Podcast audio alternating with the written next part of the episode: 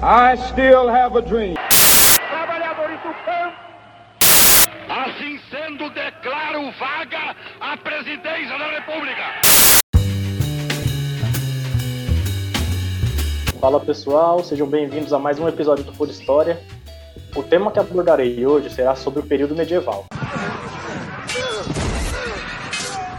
Especificamente sobre as releituras e o imaginário que se construiu da Idade Média dentro da literatura e do cinema. Para esta conversa, eu trouxe o professor doutor Rodrigo Porelli. Professor, se apresente aos nossos ouvintes, por favor.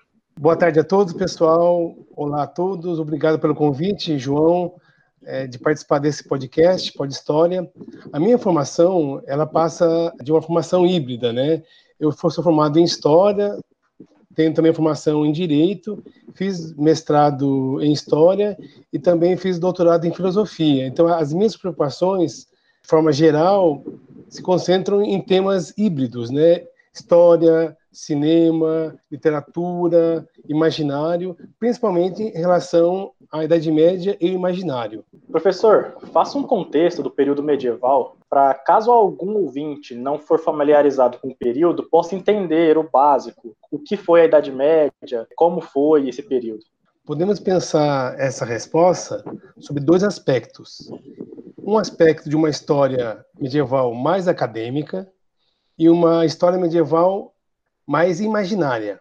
Ao pensarmos numa história acadêmica, lembramos de um, da chamada medievalística, que seria o estudo medieval sobre a ótica da historiografia. Sobre essa ótica, basicamente, há um recorte temporal em que está localizada a Idade Média, que seria tradicionalmente, né, você pode ver esses em livros didáticos, mesmo em obras mais tradicionais, que seria o início no século V e o final século XV ou século XVI, tá? em que basicamente se predominou a chamada cultura cristã ou cultura ocidental, ou mesmo cultura europeia, que na verdade essa cultura cristã é um híbrido de basicamente três culturas, três outras culturas, que seria a cultura romana, latina, o uso do, do latim, por exemplo, pela Igreja Católica é um exemplo disso, a cultura é, germana, né, os povos do norte, é, o exemplo político-social disso da cultura cristã é o feudalismo,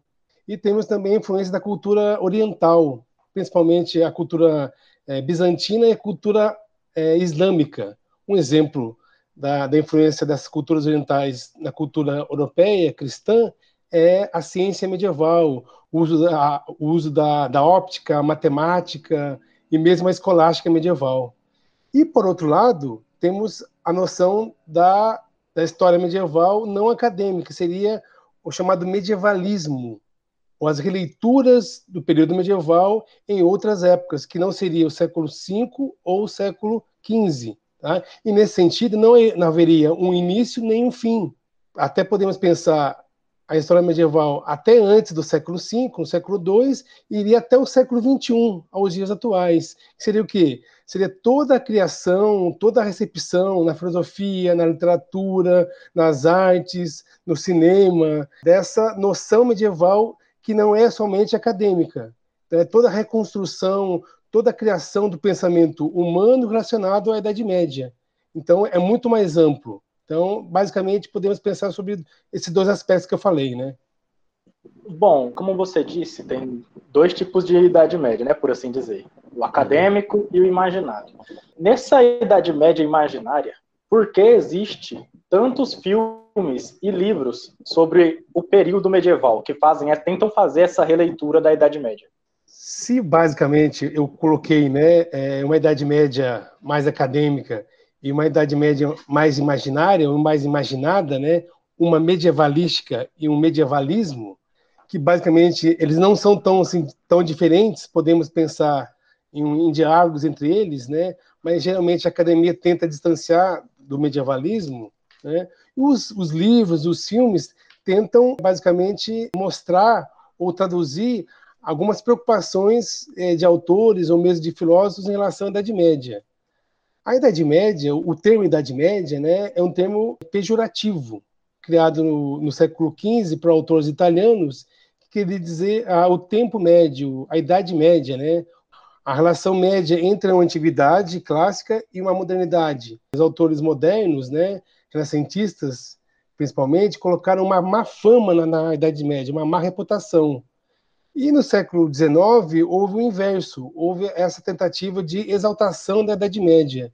E me parece que o cinema e os livros tentam buscar essa Idade Média mais exaltada, como ela foi muito criticada, então há uma, uma tentativa de revisionar a Idade Média, criticada a Idade Média pejorativa, que já corria já no século XIX, e no século XX os livros, o cinema tentam dar um, um viés mais positivo para a Idade Média. E nisso ele também, também há alguns exageros, excessos né, nesse sentido. Mas, de geral, os livros tendem a ser mais relacionados ao medievalismo, até porque o grande público é, recebe mais a, a, uma Idade Média mais mais imaginada, né? A Idade Média, muitas vezes da, da medievalística acadêmica, ela muitas vezes ou mesmo infelizmente, ela fica fechada no meio acadêmico. E, a, e o medievalismo abre mais o, o, leque das discussões e atinge também o, o grande público. E os livros, o cinema, sabendo disso, é um grande filão para eles, né?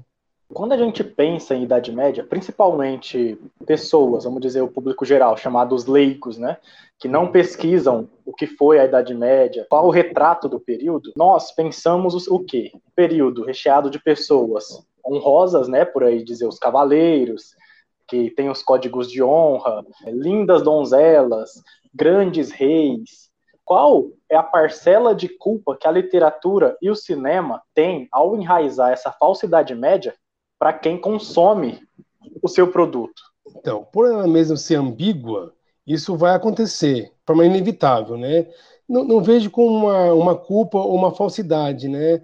Mas talvez um, um certo exagero em exaltar demais ou criticar demais. Né? Então, mesmo a Idade Média sendo um, um tema ambíguo, uma, tendo má reputação, má fama, mesmo lá no século XVI, XVII, até o XVIII, né, depois invertendo essa lógica, o, os filmes e os cinema querem, talvez até para o grande público, talvez tá, até pensando nas vendagens, né, idealizar demais alguns temas, que seria o, o tema das donzelas, cavaleiros, né? O próprio a, amor coité seria basicamente, né?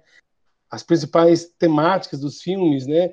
E nesse sentido, eles talvez tenham uma certa não parcela de culpa, mas eles querendo trazer a, a temas que, que eram criticados, exaltando demais, trazer para o grande público e o grande público talvez receba isso como algo verdadeiro. Então, não, não estamos pensando, no sentido mesmo do medievalismo e da medievalística, em termos de real, em termos de falso ou verdadeiro, em sim de, a chamada verossimilhança. O que seria essa verossimilhança?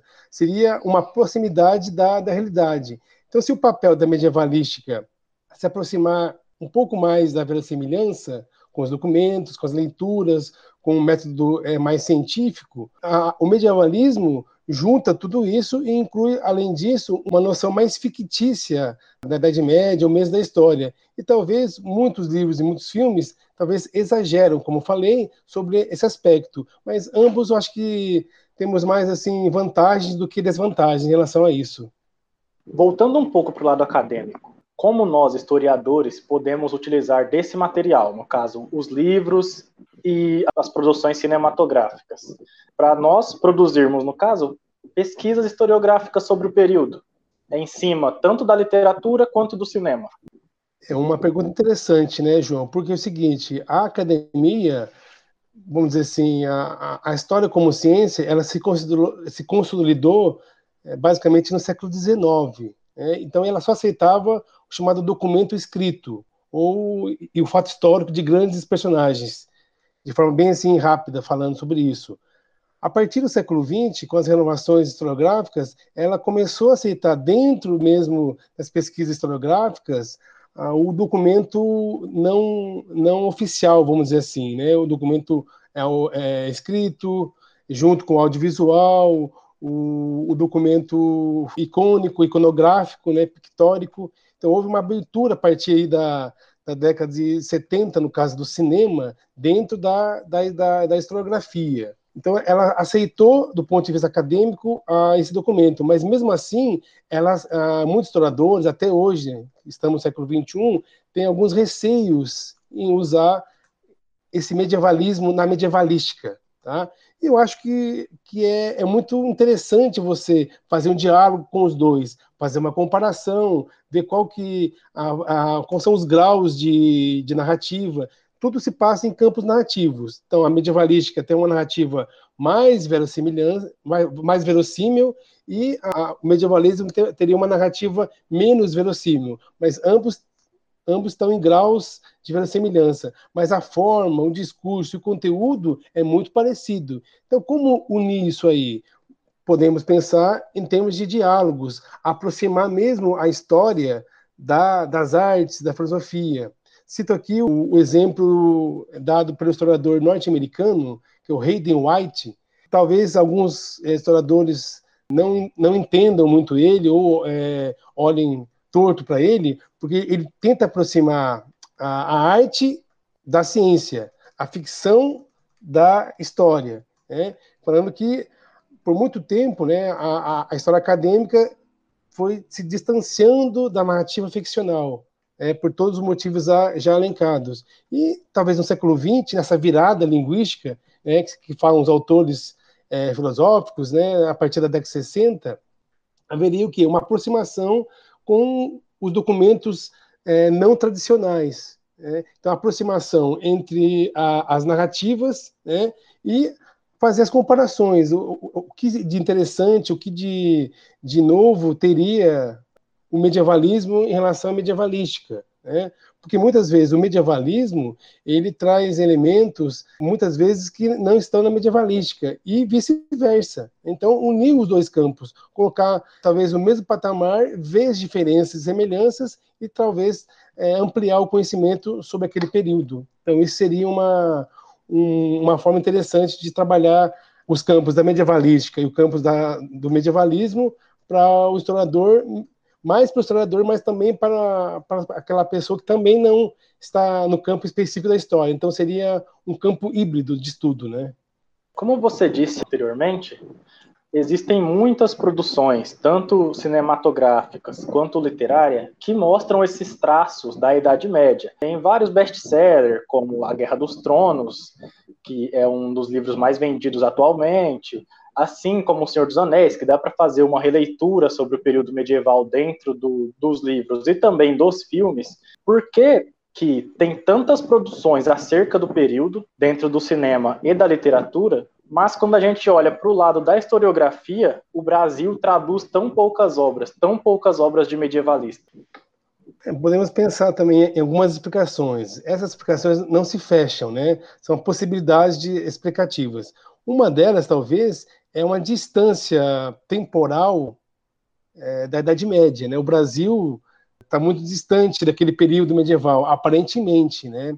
porque temos muita influência da Idade Média, pensando no medievalismo, né? numa medievalística estaria distante, é, porque não vivemos temporalmente a chamada Idade Média acadêmica, né? vamos dizer assim, a medievalística acadêmica, o período medieval é localizado temporalmente. Mas do ponto de vista do medievalismo, daí é também a importância de unir as duas formas de pensamento é, sobre a Idade Média, temos muitas transposições, muitas releituras e até influências no Brasil, os costumes, a, a, os próprios feriados católicos no Brasil, na América Latina, tem muita influência medieval. Então, primeiramente, poderia ser uma distância temporal localizada, de ter poucos eh, estudos. Hoje em dia temos mais do que antigamente. Temos várias, faculdades, diversas universidades têm grupos de estudo, né, núcleos de estudos medievais, tá? Mas, mas ainda pouco em relação à França, Inglaterra. Então, como eu falei para vocês, seria o quê? Uma distância temporal localizada. Também temos a questão do mercado editorial brasileiro, que vai perdendo espaço desde os anos 2000, né, focando mais em produções historiográficas relacionadas a mais a história do Brasil, por exemplo, a, uma temática mais consumida pelos brasileiros, ou com mais preocupações pelos brasileiros, que é compreensível também isso, né?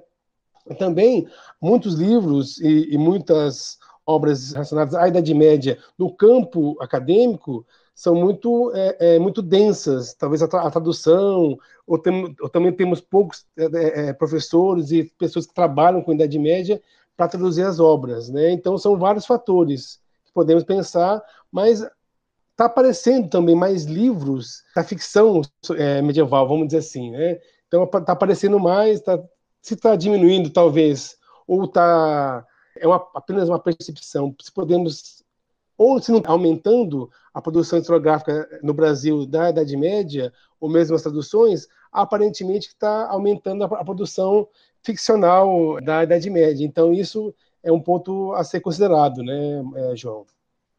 Bom, como você disse, a questão da temporalidade pode ser um dos empecilhos para a questão da tradução de autores medievais, né? Então, por assim dizer, uma pessoa que quer se tornar medievalista, ele tem que saber falar outras línguas, né? Tanto o latim, o francês, o inglês, para conseguir seguir nessa linha de pesquisa, né? Eu não digo falar fluentemente as línguas é, francesa, ou a língua italiana, ou, ou mesmo inglês, mas pelo menos ler ah, essas línguas é, é, latinas, né? Principalmente o, o, o latim, né? que é a, a, a, língua, entre aspas, oficial da Idade Média. Né?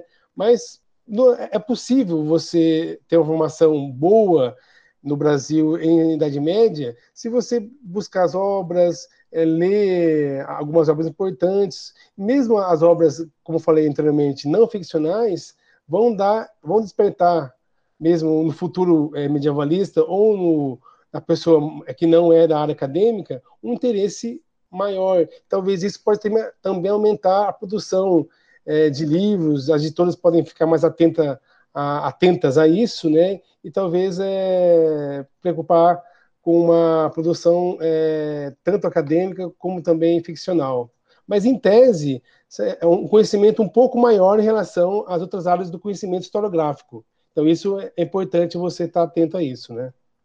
Olhando os temas que a gente está conversando aqui hoje, a literatura, por exemplo, ela é uma disciplina específica e geralmente é estudada no curso de letras. Qual a importância, então, da interdisciplinaridade dentro do curso de história e para os historiadores realizarem as suas pesquisas? Qual a importância dessa interdisciplinaridade que o historiador tem com, no caso, a literatura, da letras, a antropologia, a psicanálise, como você mesmo é formado em história e filosofia, qual é a importância da interdisciplinaridade para um historiador?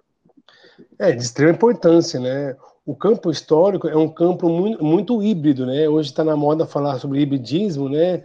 Que também é um, é um termo da antropologia, né? E a, as grandes renovações é, historiográficas na sobre a Idade Média partiram da, da antropologia cultural.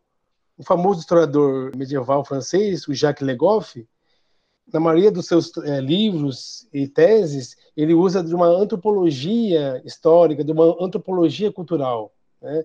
Temos aqui um exemplo de um livro muito também interessante, né, que é do Mark Bloch, que é Os Reis Taumaturgos, que foi feito em, em 1900, na, década de 20. E o que, que, ele faz? Ele faz toda uma, uma junção entre psicologia social, antropologia, filosofia e mitos e ritos antigos, né? ele estuda o poder curativo dos reis franceses e ingleses do século XII ao século XVIII.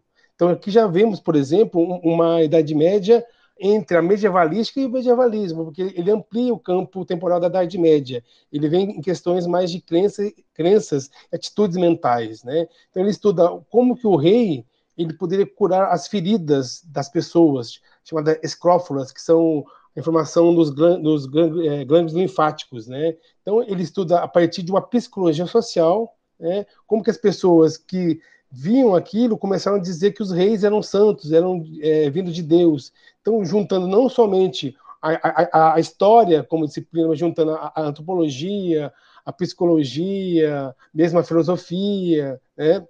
como que isso deu um, é, é, deu um estudo muito relevante para nós historiadores. Né? Então, é de extrema importância. Então, a, no século XX, as renovações historiográficas partiram dessa, desse é, é, diálogo de, de, disciplinas, né? Principalmente antropologia. Né? A literatura também é de extrema importância.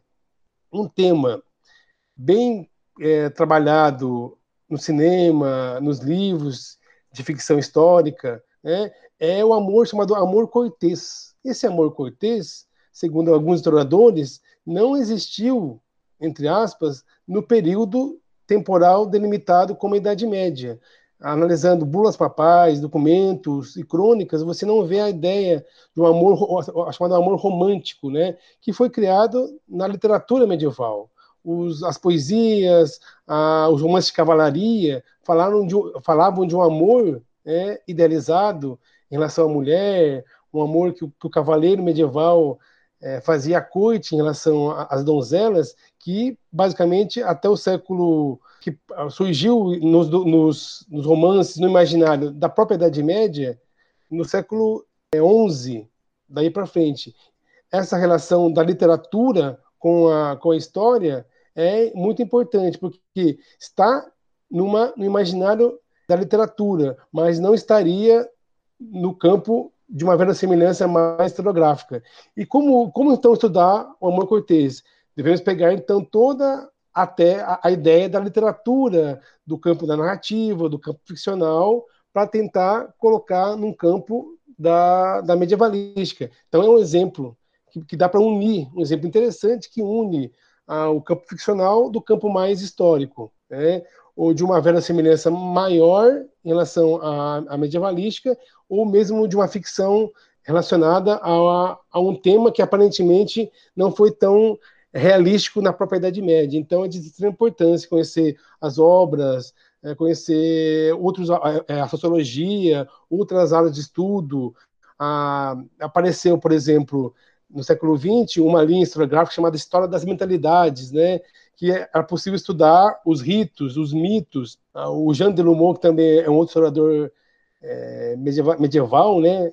Ele estuda a história do medo, um sentimento. Ele estuda, ele estuda a história de um sentimento humano. Então, pegando diversos temas, não só históricos, como psicológicos, antropológicos. Então, é de extrema importância você fazer o diálogo multidisciplinar e que muitas vezes a academia peca nesse sentido, né? Falamos muito em inter, multidisciplinas, né? Mas na prática nós ainda temos algum, alguns receios em relação a isso. Então a, a grande é, sacada da história, vamos dizer assim, é tentar unir, tentar fazer diálogo com os diversos campos, não somente historiográficos, mas os campos do conhecimento humano. E para finalizar, professor, você tem alguma obra para indicar para algum ouvinte que queira se aprofundar no tema da Idade Média, cinema e literatura? Eu vou indicar aqui para vocês, para os ouvintes, né, duas obras bem relevantes que basicamente resumem um pouco aqui a minha fala. Primeiramente, tem uma, uma obra chamada Os Pilares da Terra, que é um livro da década de 80 do Ken Follett, que é um, um filósofo, um escritor britânico, que ele estuda que ele narra, né, melhor dizendo, também é, é um estudo, né, que ele fala da questão mesmo da, das, da construção da, das catedrais góticas da Idade Média na Inglaterra. É ficcional e ele se baseia numa obra historiográfica do Mark Bloch chamada O Tempo das Catedrais. Então há um diálogo entre uma historiografia e uma ficção. E posteriormente a HBO, né, aquela empresa de, empresa de televisão, né, que possui série, que faz séries, né, é, fez a transposição para o cinema e criou uma obra muito interessante do ponto de vista tanto historiográfico, ficcional e cinematográfico. Então é um exemplo de uma união entre uma historiografia medievalística, medievalismo e também o imaginário, tanto literário como também cinematográfico. Esse então, é um exemplo muito interessante. O exemplo que eu gosto muito, e eu sempre dou esse exemplo, é o filme chamado Excalibur.